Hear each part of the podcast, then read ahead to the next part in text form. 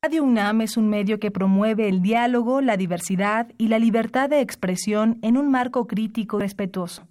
Los comentarios expresados a lo largo de su programación reflejan la opinión de quien los emite, mas no de la radiodifusora. Radio UNAM y la Facultad de Medicina presentan Las voces.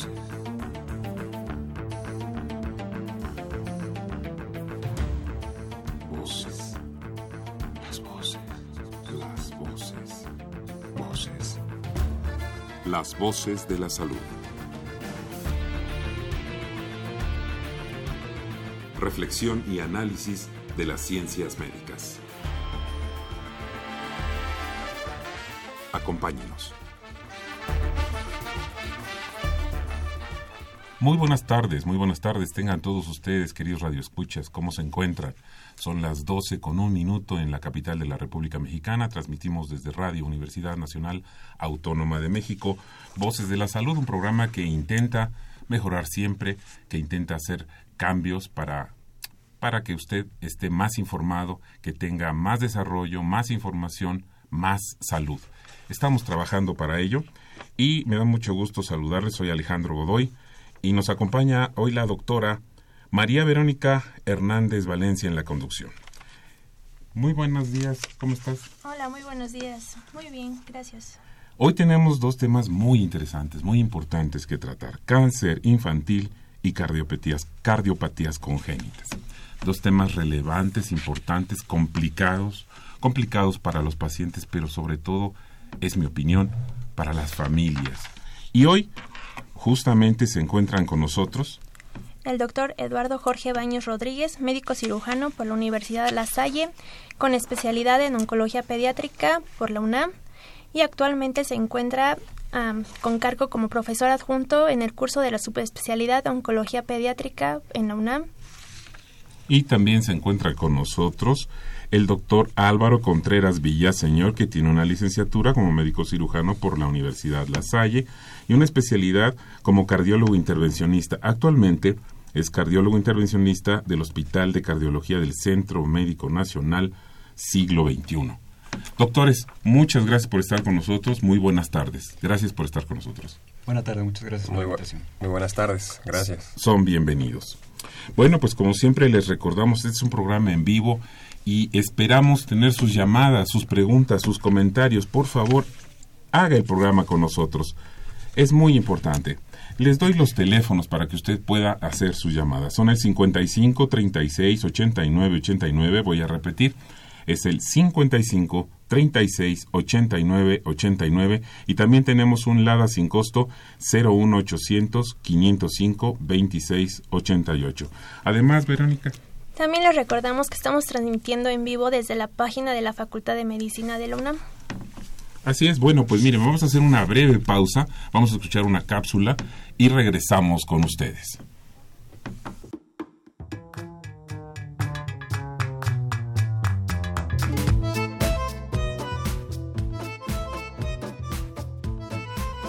Hoy se conmemora el Día Internacional del Cáncer Infantil, con el propósito de crear conciencia en la sociedad de esta enfermedad, para reducir el número de muertes a través de la detección temprana y el tratamiento oportuno. En nuestro país, esta efeméride fue impulsada por la Asociación Mexicana de Ayuda a Niños con Cáncer, pero la iniciativa surge de la Organización Internacional del Cáncer Infantil, una red integrada por 177 asociaciones de padres de niños con la enfermedad en 90 países.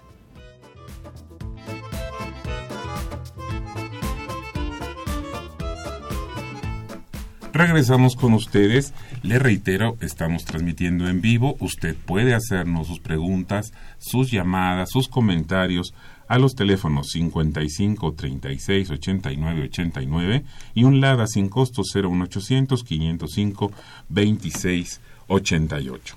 Pues bien, vamos a entrar a tema. Doctor Baños, eh, quiero empezar preguntándole, ¿qué tan común es el cáncer en los niños o en los adolescentes? El cáncer en los niños es muy frecuente. Eh, de forma global se considera que hay 12 millones de casos nuevos diagnosticados de cáncer en el mundo. De estos, el 3% van a ser en niños. Y en México estamos hablando que aproximadamente hay 5.000 a 6.000 casos nuevos al año de diagnóstico. y la incidencia que tenemos es que hay de nueve casos en cada, por cada 100.000 habitantes que hay en el país. Muchas gracias. De estos, ¿cuál es el principal cáncer que, afecta a los niños y cuál a, a los adolescentes? El, vamos a dividir la epidemiología del cáncer infantil de acuerdo a dos grupos de edades. Primero, entre los niños de 0 a 14 años, vamos a tener que es más frecuente la leucemia y en segundo lugar tenemos como sistema tumores del sistema nervioso central y en tercer lugar linfomas. Pero esto nos va a cambiar en los adolescentes, en pacientes de 15 a 19 años. Vamos a tener ya un incremento de cánceres que van a ser más frecuentes en la edad de adultos, como melanoma o cáncer de tiroides, pero sigue habiendo también una alta incidencia de leucemias, de tumores del sistema nervioso central y de linfomas. ¿Cuál es el más frecuente? ¿El más frecuente que en su experiencia ha detectado? El leucemias. En la población infantil el más frecuente va a ser las leucemias. ¿Qué porcentaje me, puede confirmar aproximadamente? Aproximadamente en México son el 50% de todos los cánceres diagnosticados corresponden a leucemias, entre 50 y 60%. O sea, casi la mitad o más de la mitad. Eh, está este cáncer, eh, que, es terrible, me imagino. Ya hablaremos de, esto. Ahora, ¿cuáles son las posibles causas, doctor? El cáncer en la edad infantil se considera que es multifactorial. Hay muchos factores que pueden predisponer la, la presencia de un cáncer. Desde la información genética con la cual ya va a nacer el niño, que se considera como es el primer impacto que va a tener, y si una vez ya que el niño nace con esa información genética alterada, va a haber ciertos factores en ambiente, exposición a radiaciones, exposición a infecciones virales, contaminación que pueden desencadenar que esa alteración que ya había se potencialice y entonces se manifieste como tal el cáncer. Ok, y de estos, ¿cuáles son los principales síntomas o más bien los síntomas o signos que deben detectar los padres para que estén alerta?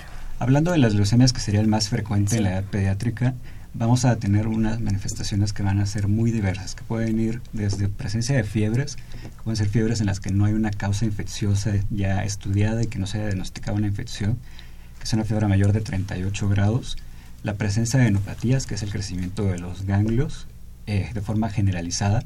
Puede haber también datos de síndrome anémico, o sea que el paciente se encuentre como muy cansado, eh, haya palidez, tetacárdico, diaforético, incluso que esté sudando mucho. Puede haber también eh, datos de infiltración que se denominan que puede ser la presencia de dolor en huesos, la presencia de crecimiento de hígado y vaso, que es la hepatosplenomegalia, conocemos, principalmente son las manifestaciones, pero también puede haber presencia de sangrados de forma espontánea, puede haber sangrados a nivel de las encías, sangrados a nivel de la nariz, o inclusive pueden salir petequias, que son como puntitos morados o violáceos que pueden salir en la piel de forma espontánea, o moretones más grandes sin que haya un trauma previo, también de forma espontánea. Eh, mm, eh, esto que, me dices son, son muchas cosas las que pueden ser, eh, digamos, una llamada de alerta. ¿Cuándo debemos los padres, cuándo deben los padres acudir al médico al ver una, una manifestación de esta naturaleza? Y, y cuando, cuando se presenta, me refiero, es más en niños mm, pequeños, puede ser en cualquier edad, es hasta los 18 años. ¿Cómo sucede este proceso para yo darme cuenta? intentar prevenir o por lo menos si es que es un padecimiento congénito como ya ya lo revelaba que ya viene en, los genes cómo cómo acudir para tratar de, contender con este terrible problema doctor bueno las leucemias va a ser es igual en todas las edades pero tiene que ser más frecuente en pacientes menores de 10 años ya en adolescentes tiende a disminuir un, poco la, la frecuencia y la incidencia de la presentación de leucemia ¿Y cuándo debemos de acudir? Pues cuando tenemos alguna de estas manifestaciones en conjunto, que hay presencia de sangrados que no se tienen una causa de un traumatismo previo o como ya mencionaba, las causas de fiebre, hay que acudir de forma inmediata a una valoración inicial, porque muchas veces pueden ser estos síntomas inespecíficos que podemos pasar desapercibidos, que tal vez los infravaloramos y tardamos en acudir a las valoraciones, cuando realmente si hay cualquiera de estas manifestaciones tenemos que acudir de forma inicial a valoraciones siempre para que se puedan tomar estudios como biometría hemática o algunos otros estudios que nos puedan orientar hacia el diagnóstico de, leucemia. Cuando escuchamos cáncer, es terrible escuchar la palabra. Quienes lo conocen, quienes han estado cerca de alguna persona, algún ser querido, ya sea un familiar o una amistad. Pero además cuando escuchamos cáncer en niños, debe ser aún mucho más serio, mucho más mucho más dramático, si me permite usar la palabra. ¿Qué pronóstico hay? ¿Cuál es el pronóstico para este tipo de cánceres en los adolescentes, en los niños? Si hablamos específicamente de, leucemias, el pronóstico en países eh, desarrollados como Estados Unidos, Canadá, los porcentajes de curación están por arriba del 90%. O sea, 9 de cada 10 niños que tienen esta enfermedad llegan a curarse. Desafortunadamente en México esto baja la las tasas de curación. Tenemos reportado a niveles nacionales para leucemia eh, tasas de curaciones por arriba del 60%, o sea que 6 de cada 10 niños se van a curar de las leucemias. Eso porque dentro de la misma población mexicana se han encontrado que hay ciertos genes que nos predisponen y nos incrementan el riesgo en las leucemias que no tienen otros países. Entonces, por eso el impacto en la, en la sobrevida en el país y de forma global en el cáncer, en el estudio, en el último estudio que se hizo por parte del CENCIA, que fue del 2008 al 2014, se tenía que la sobrevida global del cáncer en la edad pediátrica era del 51%. Estamos muy por abajo de otros países que tienen sobrevidas globales para cáncer infantil por arriba del 80%. Mm. Qué interesante, porque no, no, no son datos que sabemos eh, en la población y precisamente por ello eh, me parece importante hacer un, un balance y un análisis en este programa. Adelante, doctora. Ok, aparte de la susceptibilidad genética que tenemos los mexicanos para no responder también al tratamiento, por así decirlo, ¿cuáles serían otras causas de abandono del tratamiento? De abandono del tratamiento muchas veces es, también hay varias causas dependiendo de la edad. Muchas veces son las, el origen de donde viene el paciente, porque desafortunadamente los centros no están están más regionalizados o centralizados.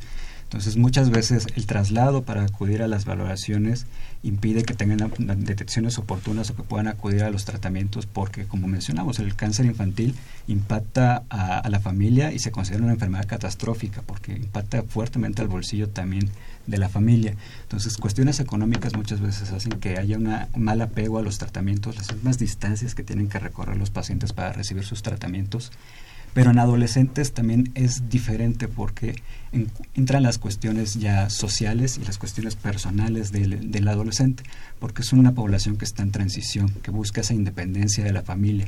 Entonces muchas veces ya son pacientes que tienen que trabajar, que tienen que acudir a escuelas, que tienen que, y esto interfiere con los tratamientos también y muchas veces por eso ya no acuden a tratamientos. Pero también muchos tratamientos que requieren estos pacientes pues llegan a ser mutilantes. Por ejemplo, pacientes con tumores en hueso, hay algunos en los que no se puede preservar la pierna, no se puede preservar el brazo, se tienen que hacer amputaciones. Entonces, esto también les impacta de forma eh, en, lo psicológico y en lo emocional al paciente y es algo que hace que abandone. Entonces, sí hay muchas causas y por eso la población de adolescentes es una población muy especial y muy difícil de tratar porque es en la población pediátrica donde tenemos las tasas de abandono más altas dentro del cáncer infantil. Les vamos a reiterar nuestros teléfonos, ya escuchó eh, el, tema que estamos tratando hoy, los temas que vamos a tratar hoy. Eh, nuestros teléfonos son el 536 89 89, repito, 55 36 89 89 y tenemos un LADA sin costo 01 800 505 26 88. En su experiencia, doctor Baños, ya nos platicaba que esto impacta terriblemente tanto a la familia y obviamente al paciente. Eh, ya sea en los adolescentes y en los niños. Y más en los adolescentes por todo esto que mencionaba, su desarrollo personal. No sé si también te interviene, obviamente, el, rechazo que puedan tener en, en, su mundo social, ya sea escuela, casa, etcétera, lo que puede pegar al bolsillo, la economía para esto. Tienen una, eh, en su experiencia, en, en donde trabaja, tienen alguna suerte de tratamiento multidisciplinario con psicólogos, psiquiatras, no sé. Sí, eh, me encuentro adscrito al Servicio de Oncología Pediátrica en el Centro Médico Nacional 20 de noviembre y afortunadamente nosotros contamos con un equipo multidisciplinario. Todos los pacientes que ingresan a tratamiento reciben valoraciones desde valoraciones nutricionales, valoraciones eh, psicológicas. En caso de que ya tengamos en la historia clínica que veamos que hay algunos factores que nos pueden impactar en cuanto a la adherencia, es decir, que el apego al tratamiento, podemos hacer valoraciones eh, con psiquiatría, por ejemplo, pedopsiquiatría, para que en caso de que haya depresión ya previo por el diagnóstico, puedan recibir tratamiento y puedan recibir un apoyo más, más completo. Aparte también, como el tratamiento es multidisciplinario para el cáncer infantil, no es únicamente el tratamiento por parte de nosotros los oncólogos pediatras de dar quimioterapia, contamos con servicios de radioterapia que nos pueden apoyar también, que es parte del tratamiento en algunos tumores. Las especialidades quirúrgicas también que estamos muy eh, en contacto con ellos para los controles eh, de la enfermedad, los controles quirúrgicos que necesitamos. Y pues hay muchos servicios porque también no es solo dar el tratamiento este, por parte de oncología, sino que tenemos que ver los efectos que puede haber del tratamiento y que tienen que estar en revisiones por otras especialidades, dependiendo de los tratamientos que vayan a, ir recibiendo los pacientes. Ok, sobre este tema, doctor, menciona que es una enfermedad que afecta de gran manera a la familia. ¿En el hospital o independientemente sabe de alguna otra fundación que apoye a la familia de un niño con cáncer, principalmente a sus padres o a sus hermanos, que son los que viven más directamente la enfermedad con él? Hay muchas instituciones que tienen apoyo eh, en, cuanto al ISTE. Tenemos algunas instituciones este, eh, que han sido formadas por mismos familiares que brindan el apoyo tanto en lo emocional eh, como en lo psicológico o cuando requieren transfusiones, sangre o algo, también se ponen en contacto con estas fundaciones para que puedan apoyar. Pero en otros hospitales también hay muchas fundaciones que, apoyan, eh, como por ejemplo está la Casa de la Amistad, que también es una fundación que brinda mucho apoyo a los pacientes oncológicos, porque les da apoyo tanto en los medicamentos, que a veces no se pueden contar con las instituciones, eh, les pueden dar, algunas de estas este, asociaciones civiles tienen eh, albergues para que se puedan hospedar también los pacientes y puedan continuar con su tratamiento. Entonces, sí, afortunadamente hay muchas asociaciones civiles que brindan mucho apoyo eh, para, el, para, el, paciente con cáncer Doctor, ¿los pacientes con cáncer van a curarse? ¿O van a enfrentar eh, una carrera que finalmente eh, se va a perder, que vamos a perder? platíquenos de esto. Afortunadamente en la, en la edad pediátrica es muy diferente al cáncer que se presenta en adulto. Por ejemplo, nosotros cuando hablamos de sobrevidas hablamos de sobrevidas a 10 años, por ejemplo, que es una diferencia con los adultos que se puede hablar en sobrevidas a meses. Y las tasas eh, de curaciones y estos porcentajes de, sobrevida que tienen los pacientes son generalmente altas. Se encuentran por arriba del 80-70% dependiendo qué tan avanzada esté la enfermedad. Pero tienen, el niño con cáncer tiene una respuesta muy buena a los tratamientos multidisciplinarios que se dan para, para esta enfermedad. Y también no es solo curar, como mencionaba, sino también hay que valorar después de los tratamientos. Por eso nosotros en el Centro Médico Nacional 20 de Noviembre contamos con la primera clínica de, supervivientes a nivel nacional, en el cual todos los pacientes que ya se han tratado, se han curado de cáncer, se ingresan a esta clínica de supervivientes para que ellos continúen con su vigilancia tanto de todos los efectos adversos que pueda haber de, de los tratamientos que recibieron los pacientes y vigilancia para detectar recaídas eh, tempranas, o sea, que el cáncer se vuelva a presentar o que presenten un cáncer diferente al que tuvieron, para que puedan tener una detección oportuna en caso de que esto suceda y puedan recibir tratamientos. Obviamente eso también va a impactar mucho en las sobrevidas, que tengamos unas sobrevidas mayores en los pacientes con cáncer infantil. Sabemos que la población pediátrica va de los del nacimiento a los 18 años. En general, ¿son los mismos síntomas que se presentan o cómo se puede diferenciar el cáncer en adolescentes de los niños? El, si hay una diferencia muy importante en cuanto al cáncer infantil y el adolescente. Inclusive se está creando a nivel mundial una nueva subespecialidad que se llama eh, cáncer en adolescentes y adultos jóvenes, porque se ha visto que en especial esta población es una población muy difícil. ¿Por qué? Porque tenemos el cáncer que se presenta en los niños más pequeños, pero estamos teniendo el cáncer que se presenta también en adultos. Pero el cáncer que se presenta en niños, cuando se presenta en adolescentes, tiende a ser más agresivo, tiende a ser más resistente al tratamiento. Igual, el cáncer que se presenta en adultos y se presenta en adolescentes, de igual forma tiende a ser más agresivo. Entonces, es una población muy, eh, muy difícil de manejar y con respuestas bajas de tratamiento por estas mismas situaciones porque se ha visto que hay muchos factores biológicos propios en el adolescente que presenta el cáncer que lo predispone a que tenga un cáncer más agresivo a diferencia de la población eh, menor, ¿no? menores de 14 años. Bueno, ya hablamos de los factores de riesgo. Ahora nos podría comentar algo sobre qué podemos hacer para prevenir el cáncer en nuestros niños. Sí, siempre todo paciente pediátrico debe tener al menos alguna valoración anual eh, completa, independientemente de que no haya enfermedad, porque muchas veces únicamente llegamos a nuestros niños cuando ya tenemos, tienen algún síntoma. pero realmente todos los niños deben de tener una valoración de forma anual y sobre todo si ya tienen el diagnóstico de algún síndrome genético, o sea, que ya hayan, eh, se les haya detectado desde el inicio algún síndrome genético, tienen que acudir con mayor eh, frecuencia a valoraciones. Se recomienda cada cuatro o seis meses, porque ya sabemos que estos síndromes nos pueden predisponer a, la presencia de cáncer en edad todavía más temprana. Entonces, por eso se recomienda que en estos pacientes tengan valoraciones, aunque estén asintomáticos, que no tengan ninguna sintomatología, valoraciones cada cuatro o cada seis meses por un pediatra.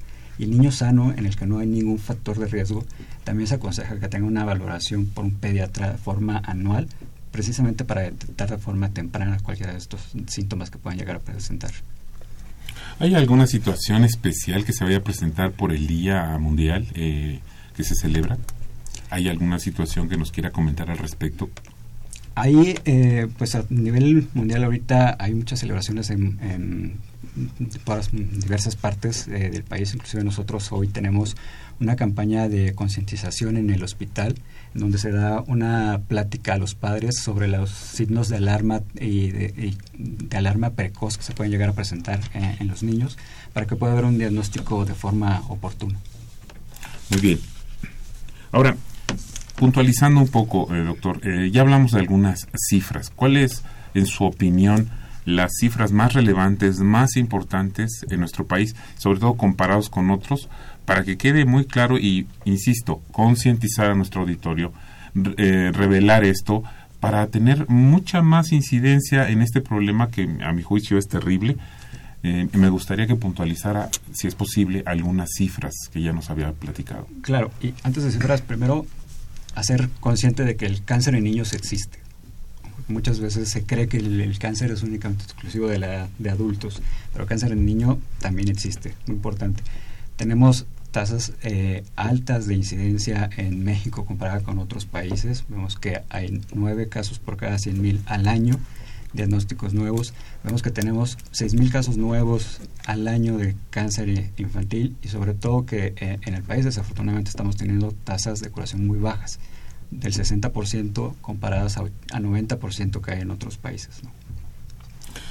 Pues muy bien, vamos a reiterar a nuestros radioescuchas nuestros teléfonos si tiene alguna duda, si tiene algún comentario que hacer, alguna sugerencia para programas futuros este es el momento y esta es la vía. 55 36 89 89. Voy a repetir, 55 36 89 89 y un LADA sin costos 01800 505 26 88. Llámenos, por favor, haga este programa con nosotros. Doctor Baños, algo que no le hayamos preguntado eh, en este lapso ¿Alguna reflexión que quiera usted hacer sobre este tema tan relevante, tan importante? Bueno, también eh, creo que nos enfocamos un poquito en las leucemias, pero recordar que los tumores del sistema nervioso central también son muy altos eh, en los niños, tienen una frecuencia muy alta. Entonces también hay que estar atentos a datos eh, de alarma en, estos pacientes para detectar de forma temprana, como pueden ser la presencia de cefalea, dolor de cabeza que despierte al niño, que son una cefalea que son baño de vómito, náusea, eh, que es una cefalea que va incrementando o que se acompaña de otros datos como visión borrosa, visión doble. aquel niño también que tiene un mal desempeño académico, también muchas veces son datos iniciales de este tipo de, cáncer que también hay que estar tomando, tomando en cuenta.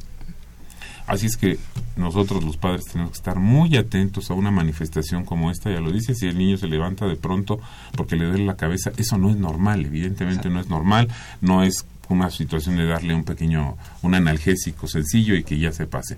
Hay que acudir al médico. Doctor Baños, ¿alguna reflexión final del tema? ¿Algo que quiera este, puntualizar para concluir eh, en este momento eh, este tema puntualmente? Sí, pues hay que tener bien en cuenta los datos este, de, alarma en el cáncer infantil para que puedan tener unas valoraciones oportunas y los pacientes puedan llegar en estadios tempranos de la enfermedad y con esto podamos mejorar nosotros la, la posibilidad de curación en estos pacientes. Muy bien, doctor. Muchas gracias. Gracias. Les recordamos el teléfono en cabina, es el 55 36 89 89, repito, 55 36 89 89 y una alada sin costo que es el 01800 505 26 88.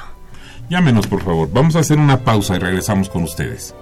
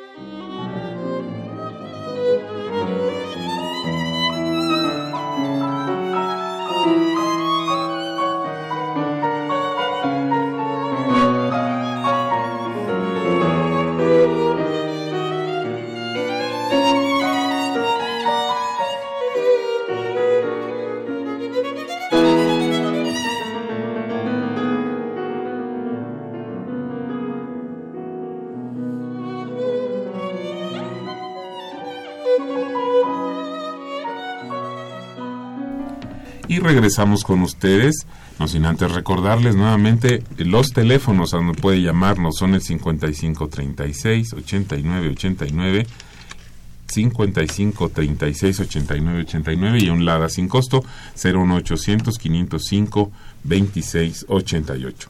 Y ahora vamos a pasar a nuestro siguiente tema, tema que vamos a platicar bueno, con nuestros invitados de hoy, eh, pero me voy a enfocar ahora a preguntarle al doctor Álvaro Contreras Villaseñor sobre cardiopatías congénitas. ¿A qué llamamos, doctor Contreras, una cardiopatía congénita? Pues una cardiopatía congénita es un problema innato, es un problema de nacimiento que se ocasiona por defectos en la formación del corazón o de los grandes vasos que se conectan hacia el corazón. Esto es lo que se conoce como cardiopatía congénita. Es decir, esto, igual que nos comentaba hace un rato el doctor Baños, eh, ya eh, es, es, hereditario, es, es, viene, viene, desde, viene desde la concepción del nuevo ser, o no, estoy equivocado. Pues no, no, no estás equivocado, es más bien un poquito de todo. Eh, el tema de las cardiopatías congénitas eh, es lo que se establece el origen como una enfermedad multifactorial. Esto quiere decir que no hay una sola causa. No podemos decir fue solo una infección, o fue un síndrome genético, o fue porque la mamá fumó durante el embarazo. Hay distintas cosas que se suman para que se presenten distintas alteraciones en la formación, en el desarrollo de la cavidad cardíaca y de los grandes vasos que llegan hasta esta estructura. La verdad es que es un proceso muy complejo, eh, es difícil imaginárselo, pero el corazón se origina de una estructura similar a un tubo, como si fuera una, una tubería tal cual. Y esto es en las primeras semanas de gestación del embrión. Y tienen que suceder una cantidad de eventos en un orden muy particular, tienen que ser simultáneos, sincrónicos, a seguir, distintas señalizaciones, giros, circunvoluciones para que el corazón tome la forma que tiene que tomar. Esto es la, morfogénesis o la organogénesis del corazón y el sistema cardiovascular.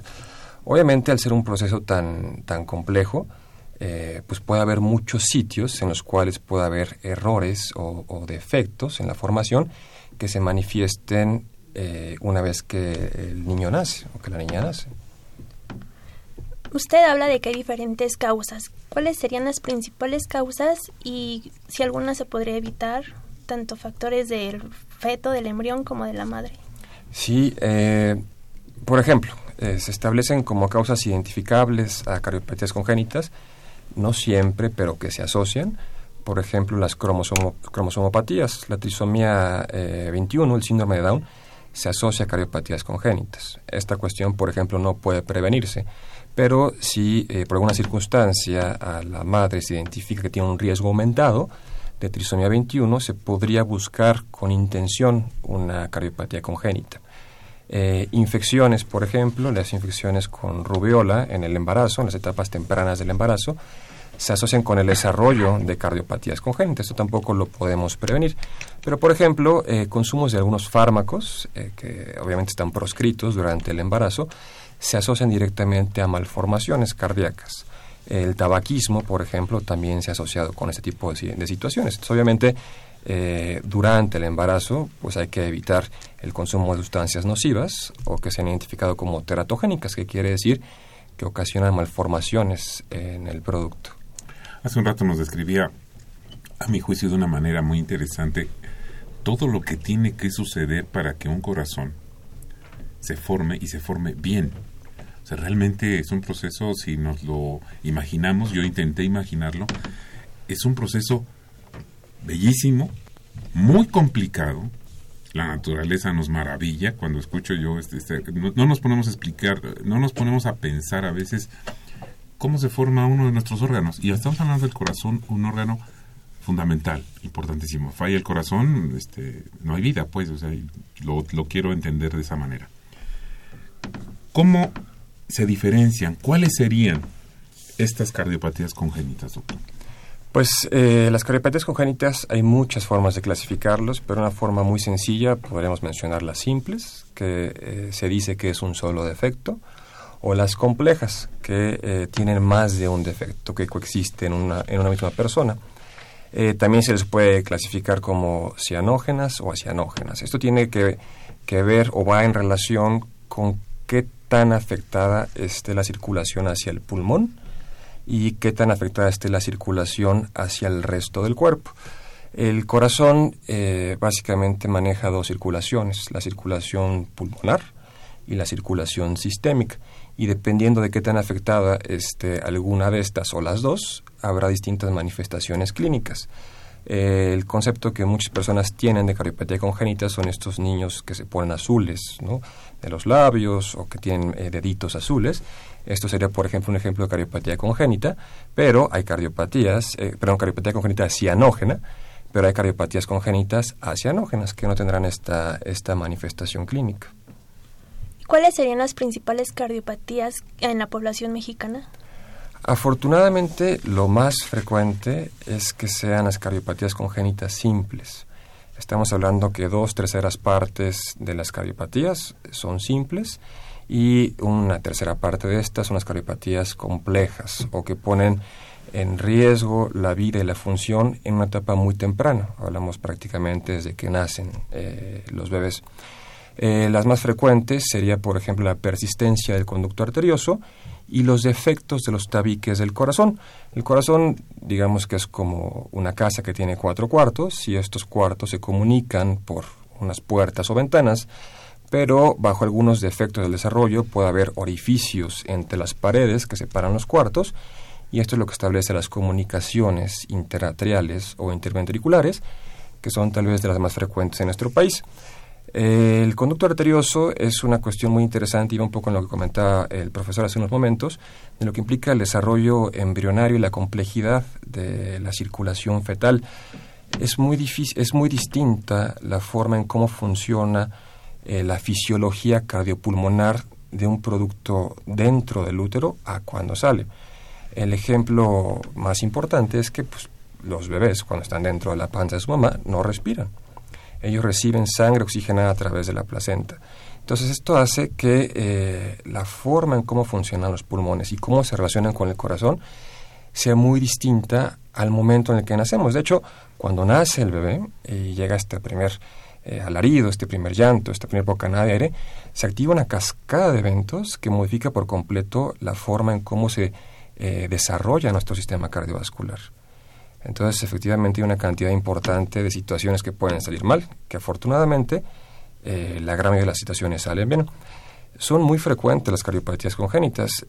No se sabe muy bien, eh, las referencias estadísticas más exactas en México nos ponen cerca de 8 casos, 8 casos por 100.000. Hablamos de una incidencia, una prevalencia cerca del 1%. Todavía no la pasamos de una forma clara, pero ahí estamos. Lo que sí es evidente es que las cardiopatías congénitas son la malformación congénita más frecuente en los recién nacidos. Es más frecuente que haya problemas del corazón, que haya problemas del estómago, por ejemplo, o, ¿no? o del intestino.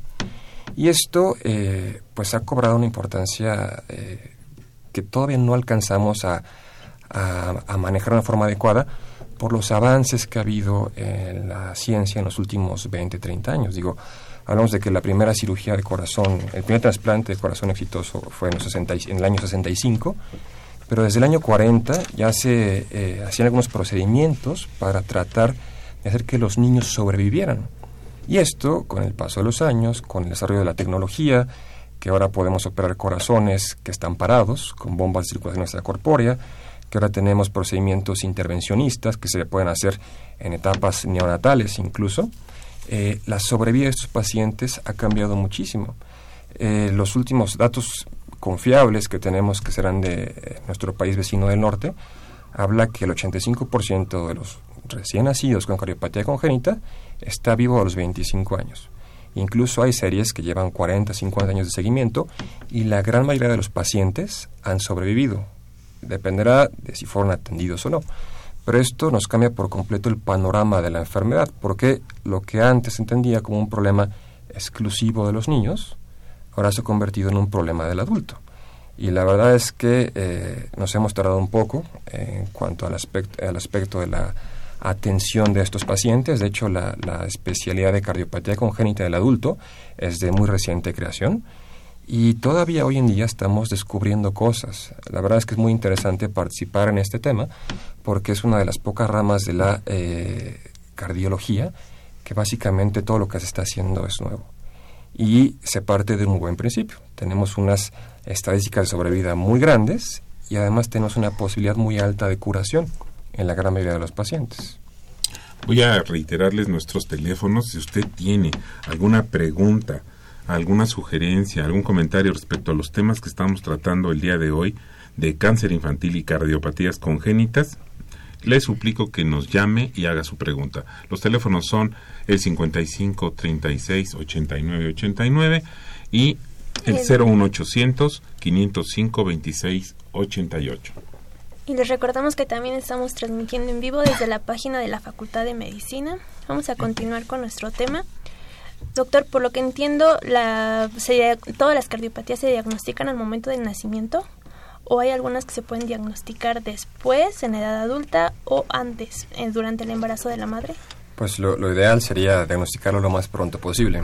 Eh, evidentemente, debido al retraso que ha habido en la atención de este tipo de enfermedades, es una realidad en nuestro país y en muchos países del mundo que estas cardiopatías se diagnostican en la edad adulta. Se diagnostican cuando el paciente ya tiene complicaciones que lo llevan a un punto de no retorno, en el cual ya no se puede resolver la enfermedad. Eh, lo ideal de las cardiopatías congénitas sería detectarlas por lo menos al nacimiento y, si se puede, que se pudieran detectar desde antes. Obviamente hay que escoger muy bien a qué mujeres embarazadas se les tiene que buscar de una forma más dirigida. Hay de estos factores de riesgo multifactoriales, de estas muchas cosas que se asocian con las enfermedades congénitas del corazón, algunas que aumentan el riesgo de una forma importante. Por ejemplo, las mujeres diabéticas que se embarazan, que en nuestro país no es algo para nada infrecuente, tiene un riesgo mayor al 3% de desarrollar una cardiopatía congénita, los productos de estas mujeres. Entonces, estas mujeres embarazadas deben de ser valoradas por lo menos por un ginecólogo en la semana 18-20 que realice un ecocardiograma dirigido a valorar la función del corazón. Evidentemente el ginecólogo no es un cardiólogo, pero cada vez hay más en nuestro país eh, ginecólogos con entrenamiento en eh, ultrasonido estructural, para establecer diagnóstico de enfermedades en etapas tempranas. Cuando se hay alguna sospecha que el ginecólogo dice algo no está bien aquí, veo algo que no me queda claro o no es concluyente, el paciente o la paciente debe ser idealmente referida a un cardiólogo pediatra que sea especialista en ecocardiografía fetal. Hay pocos en nuestro país, pero cada vez hay más. Como les digo, este es un campo nuevo de la medicina. Entonces, de aquí se abre un panorama de opciones eh, pues muy importante, porque cuando se identifican cardiopatías congénitas en la etapa fetal, inútero, en algunas circunstancias muy particulares se pueden realizar intervenciones para mejorar la sobrevida de estos pacientes. Esto nuevamente es una etapa, es una rama de la medicina o de la intervención que está en desarrollo, ¿no? y seguramente en los próximos años veremos cosas muy interesantes en ese aspecto, pero por lo menos nos puede preparar. Podemos con esto saber, esta mujer que está embarazada tiene un producto que tiene una cardiopatía congénita de alto riesgo, por lo cual es importante que nazca en un centro con capacidad de atención multidisciplinaria. Esta mujer a lo mejor no es conveniente que tenga un parto eh, comunitario, sino que sea atendido en un hospital de alta especialidad y que se vayan tomando resoluciones para poder resolver la cardiopatía del, del bebé. No todas las cardiopatías congénitas se curan, pero muchas sí. Eh, partimos, por ejemplo, estos defectos que les comento, que son muy comunes, la persistencia del conducto arterioso o la comunicación entre las cavidades del corazón. Hoy en día, la gran mayoría de los casos se resuelven de una forma muy sencilla, incluso sin cirugía. Los cardiólogos que hacemos intervencionismo podemos resolver este tipo de patología sin tener que recurrir a la cirugía. Y ese es un campo también que está en desarrollo. Cada vez se pueden hacer más intervenciones en ese aspecto. Algunas cardiopatías serán muy complejas y requerirán de algún tipo de cirugía especializada que pudiera ser curatoria para el paciente, pero si no es curatoria, nos pudiera dar una mucho mejor expectativa y calidad de vida para el paciente. Nuestros teléfonos 55 36 89 89 y el ADA sin costo 01 800 505 26 88. Tenemos algunos minutos para que usted haga sus, sus preguntas y que los médicos que nos acompañan el día de hoy puedan responderle.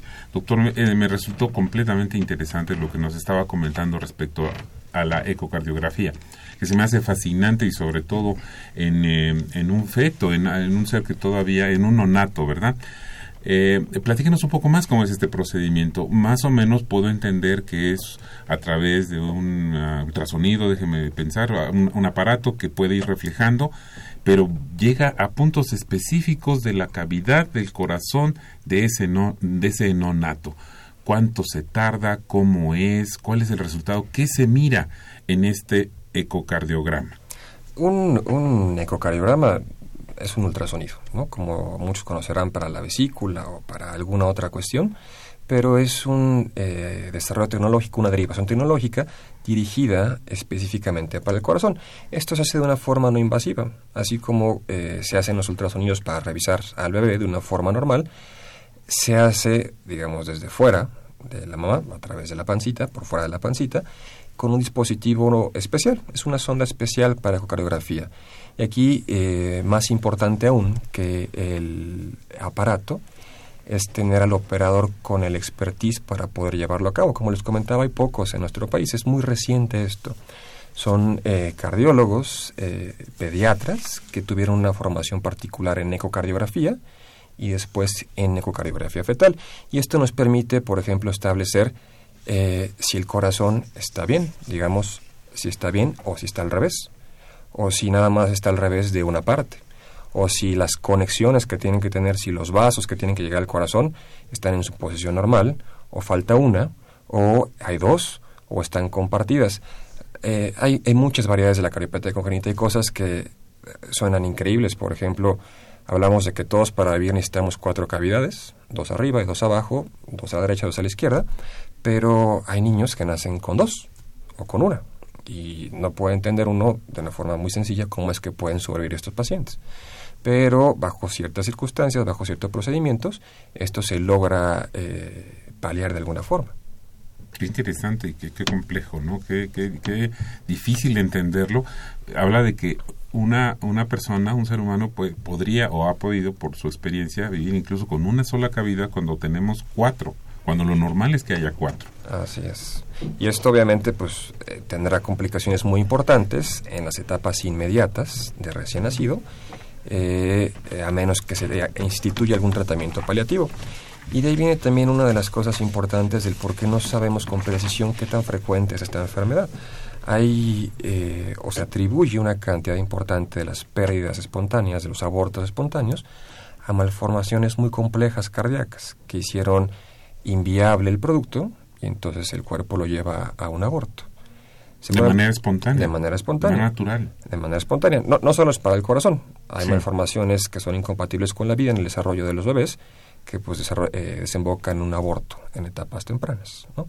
Obviamente si esto se incluyera en las estadísticas de la incidencia, la prevalencia de esta enfermedad, seguramente tendríamos números mucho más altos comprendo. Vamos a reiterarles, nos quedan 10 minutos en el programa, vamos a darle salida a las preguntas que ya han llegado, pero les reitero, todavía es tiempo de poderlos escuchar, de poder hacer, eh, sacar al aire sus preguntas y les reitero nuestras vías telefónicas. Son el 55 36 89 89, el 01800 505 26 88. Doctor, entiendo que estas cirugías algunas veces se hacen inútero, dentro de la mamá, y otras cuando nace el bebé, otras en edad adulta. ¿Podría mencionar cuál es el pronóstico o en qué momento es este más recomendable operando dependiendo de la cardiopatía congénita que padezca? Claro. Eh, hay, por ejemplo, los procedimientos que se hacen inútero, obviamente son procedimientos de alto riesgo, que se destinan exclusivamente para patologías congénitas que se determina serán incompatibles con la vida o de muy alto riesgo al nacimiento del producto. Eh, habitualmente, cuando nacen los bebés, si es que la situación clínica lo permite, se trata de darle tiempo al bebé. Los bebés, como todos sabemos, crecen muy rápido, se desarrollan, adquieren defensa, se coloniza la piel de bacterias normales, etcétera, etcétera. Entonces, mientras, digamos, dentro de lo razonable, y obviamente con el juicio clínico, sobre todo el cirujano, mientras más se retrase la cirugía es mejor para el producto porque eh, pesa más, se recupera más, pues a mejor la cirugía. Es poco frecuente que sean inmediatamente al nacimiento, más no sería extraordinario. ¿okay?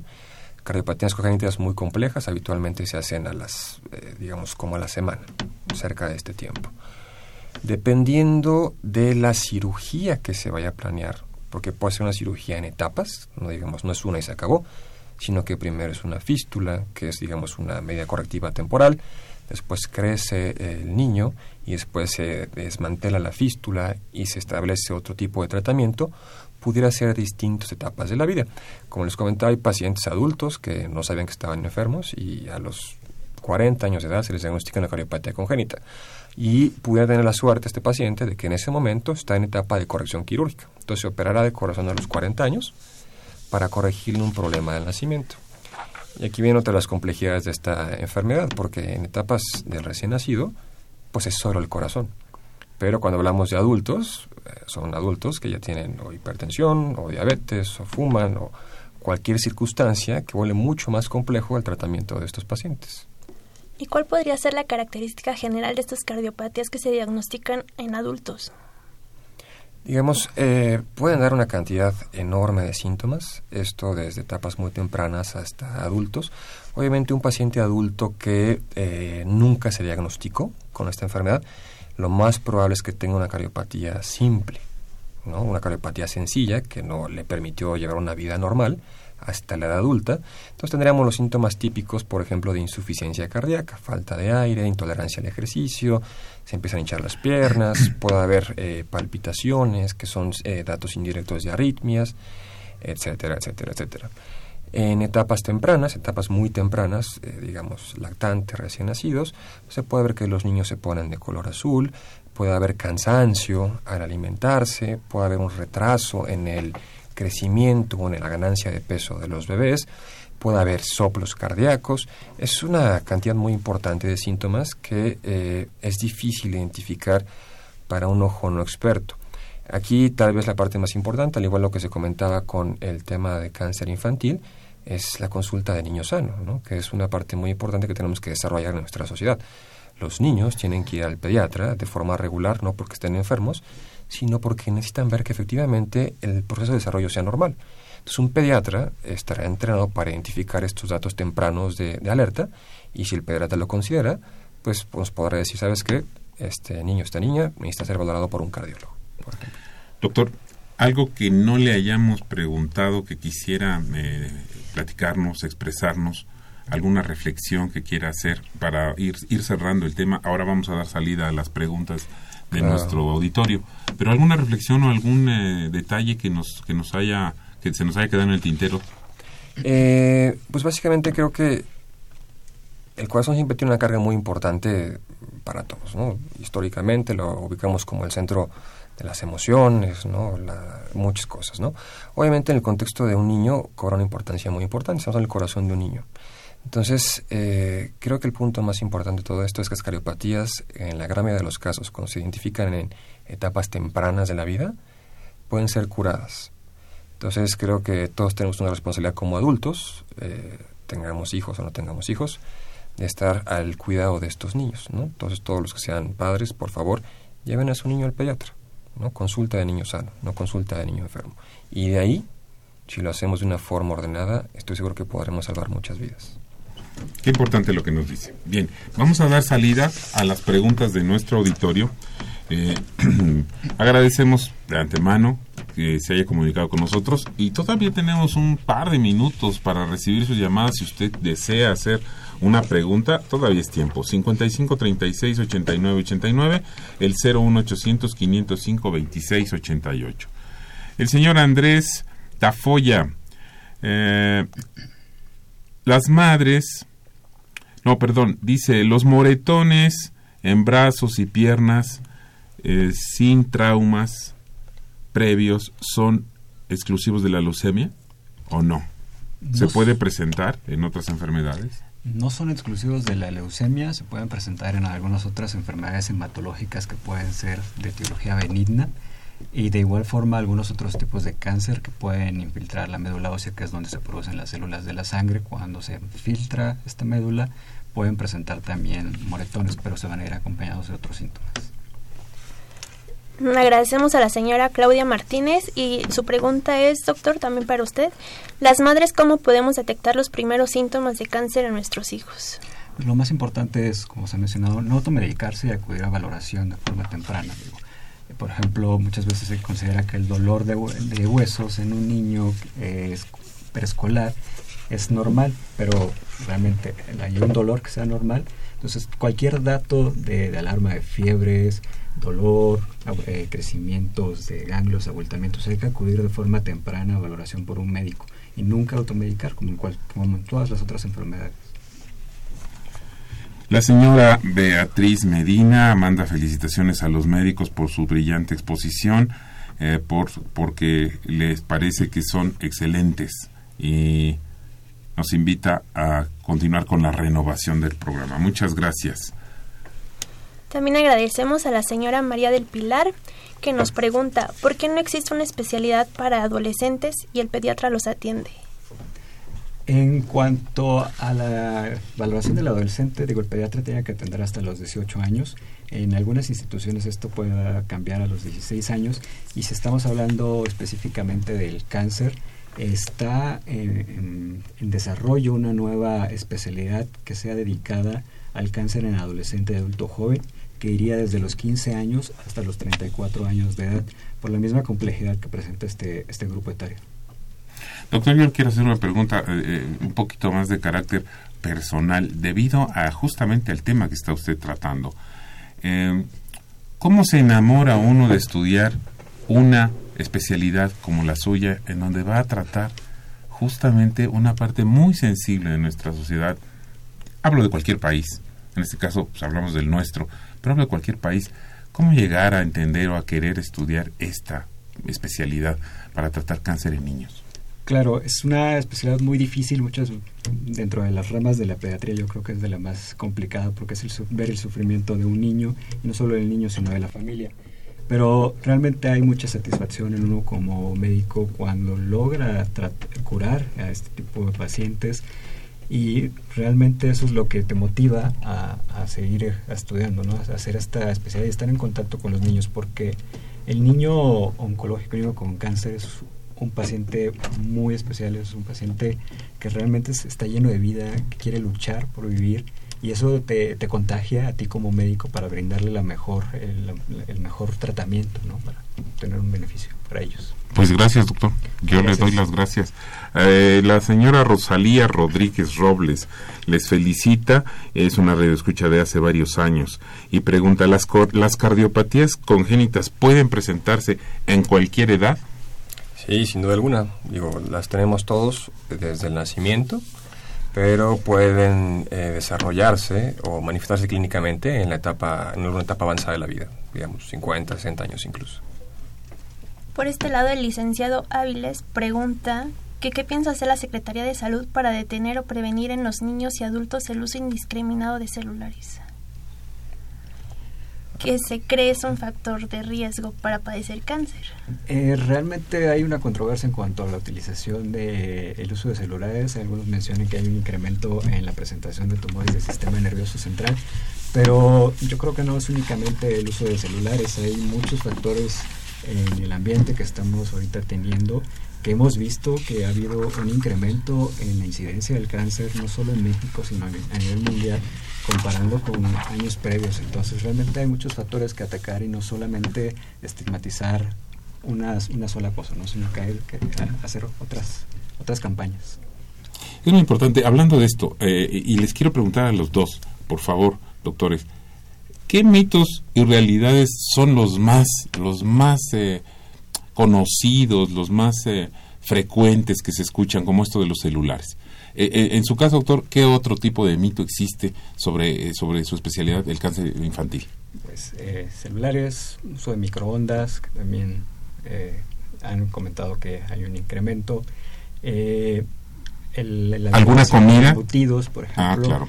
Esto hay es cierto también mito y no, porque si, si ya hay un factor previo en las células, obviamente es como un segundo golpe el, consumo de embutidos que nos puede incrementar, pero una persona que no tiene ninguna alteración, el uso de embutidos también no te predispone por sí solo al cáncer. ¿no? Doctor Contreras, ¿alguno de los mitos de su enfermedad pues que sí, quiera compartir? Sí, bueno, este es un mito que es importante. Eh, y se sale un poco del tema, pero es una enfermedad que pues eh, mata una gran mayoría de los mexicanos, que es la hipertensión, y habitualmente los mexicanos creemos que la hipertensión se siente. Creemos que, o los pacientes hipertensos creen que están bien controlados porque no les duele la cabeza, o circunstancias similares, y esto no es cierto. ¿no? Eh, de hecho, tiene un sobrenombre muy dramático, la hipertensión, le dicen el asesino silencioso, porque efectivamente puede darnos síntomas, puede no darnos síntomas y estar haciendo daño. Entonces creo que sería uno de los mitos más importantes a aclarar. Pues doctores, yo les agradezco muy puntualmente que nos hayan acompañado esta tarde en, Voces de la Salud. Les agradezco muchísimo, creo que fue muy importante, muy interesante cómo nos relataron esta, estos temas el día de hoy. Muchas gracias al doctor Álvaro Contreras Villaseñor, muchas gracias al doctor Eduardo Jorge Baños Rodríguez por su presencia. Esta fue eh, una coproducción de la Facultad de Medicina y Radio Universidad Nacional Autónoma de México, a nombre del doctor Germán Fajardo Dolci, director de la Facultad de Medicina, de la doctora Irene Durante Montiel, secretaria general, de la licenciada Karen Corona, coordinadora de comunicación social. Nos despedimos en la producción Erika Lamilla, en la conducción Alejandro Godoy y María Verónica Hernández Valencia. En los controles Socorro Montes y en los teléfonos Iván Fernández y por el Facebook Brísida López. Gracias y excelente tarde. Muchas gracias.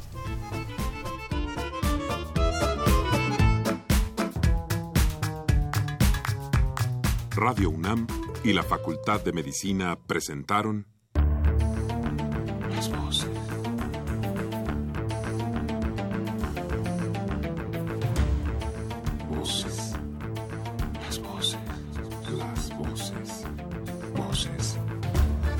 Las voces de la salud.